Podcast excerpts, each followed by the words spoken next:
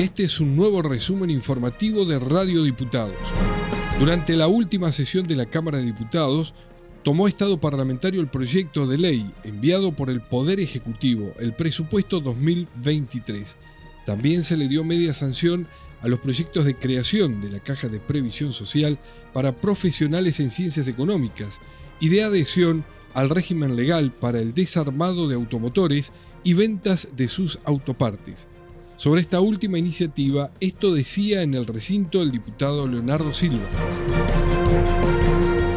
El presente proyecto de ley pretende adherir a la provincia de Entre Ríos a la Ley Nacional 25761 que reglamenta el funcionamiento de desarmaderos de automotores y ventas de, de, autopartes. Si bien en la provincia de Entre Ríos no tenemos una problemática que sea considerada preocupante porque así surge de las estadísticas en cuanto a la sustracción de automotores, es menester aclarar que ese trabajo en conjunto que se viene haciendo con las provincias hermanas de la región centro, como Santa Fe y Córdoba, quienes ya están adheridas precisamente a esta norma nacional, la propia provincia de Buenos Aires y Capital Federal, con quienes tenemos una vinculación más estratégica y que también son víctimas de este tipo de, de delitos, ameritaba adherir para tener un control precisamente sobre lo que son los desarmaderos de vehículos y también las disposiciones de, finales de esos repuestos. Durante la sesión también se dio media sanción al proyecto que instituye el beneficio a la conservación del patrimonio edilicio. Su autora, la diputada Karina Ramos, lo describió de esta manera. La presentación de este proyecto de ley es la síntesis de un trabajo que ha venido desarrollando el Poder Ejecutivo a través de la Secretaría de Cultura y también con una sinergia junto con ATER, cuya finalidad es la protección del patrimonio arquitectónico de la provincia. Consiste en la creación de un programa de fomento a la conservación del patrimonio edilicio, otorgando como beneficio la exención del impuesto inmobiliario urbano a los inmuebles que resulten seleccionados mediante el procedimiento que este texto legal regula. La Comisión de Deportes se reunió para tratar el proyecto de ley que busca destacar al softball por su arraigo y desarrollo en Entre Ríos. Participaron dirigentes nacionales y deportistas de distintas categorías.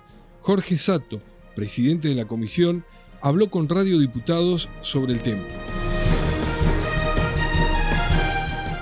Muchísimo entusiasmo. La verdad que la gente del softball estaba muy contenta. Esto tiene su origen en la presentación del expediente 25874, un proyecto de ley firmado por el diputado Sergiano, donde se propone declarar al softball como deporte de la provincia. Y me empezó a parecer cada vez más razonable y más lógico comparando qué destaque tenemos los entrerrianos e incluso específicamente la ciudad de Paraná en un deporte u en otro. ¿no? Y verdaderamente lo que ocurre con el softball en nuestra provincia y, repito, en la ciudad de Paraná en particular, es mucho más fuerte que lo que ocurre con cualquier otro deporte, que son muchísimo más populares, ¿no? Como el fútbol o el básquet, que tienen desarrollo en otras ciudades más grandes.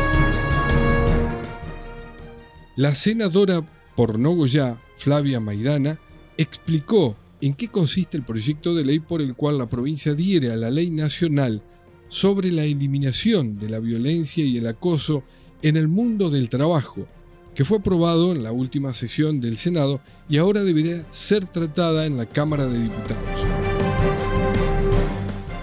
La idea es poder brindar capacitaciones desde la Secretaría de Trabajo, que sería la autoridad de aplicación, brindarnos a, los, empleados de los tres poderes del Estado. Primero, el, convenio define muy bien, detallado, cuál es la violencia ¿no? laboral. Y bueno, y esa es la idea, de que nos puedan capacitar a todos con respecto a lo que es la violencia en el ámbito del trabajo, no únicamente en el espacio físico, sino también en el trayecto de recorrido que tiene un trabajo trabajador desde su casa hasta, hasta el trabajo y también lo que es a través de la comunicación o la teleconferencia. El dirigente de la Federación Agraria, Alfredo Bell, dialogó con Radio Diputados acerca de los proyectos referidos al régimen de consorcios camineros, presentados por los diputados Esteban Vitor y Néstor Logio Nuestra entidad siempre ha estado de acuerdo en buscar, digamos, una legislación. Hay consorcios camineros que están hoy funcionando en la provincia, pero eh, no tienen una ley que los ampare, como sería lo que se estaría trabajando ahora, diríamos, con, con estos dos proyectos. ¿Qué le darían esto, si saldría esta ley? Le daría una estabilidad en relación fundamentalmente a lo que es la vinculación que va a tener cada consorcio con la entidad rectora que se seguiría siendo vialidad provincial, pero ahí se podría establecer con más, diríamos, certeza el vínculo de cada consorcio con vialidad y fundamentalmente en esa concesión que daría vialidad estarían en claro cómo se distribuirían los recursos.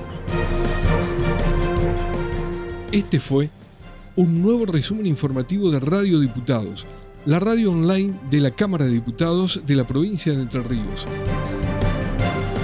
Escuchanos en medios.hcder.gov.ar en la aplicación de la Cámara o busca nuestros contenidos en Spotify.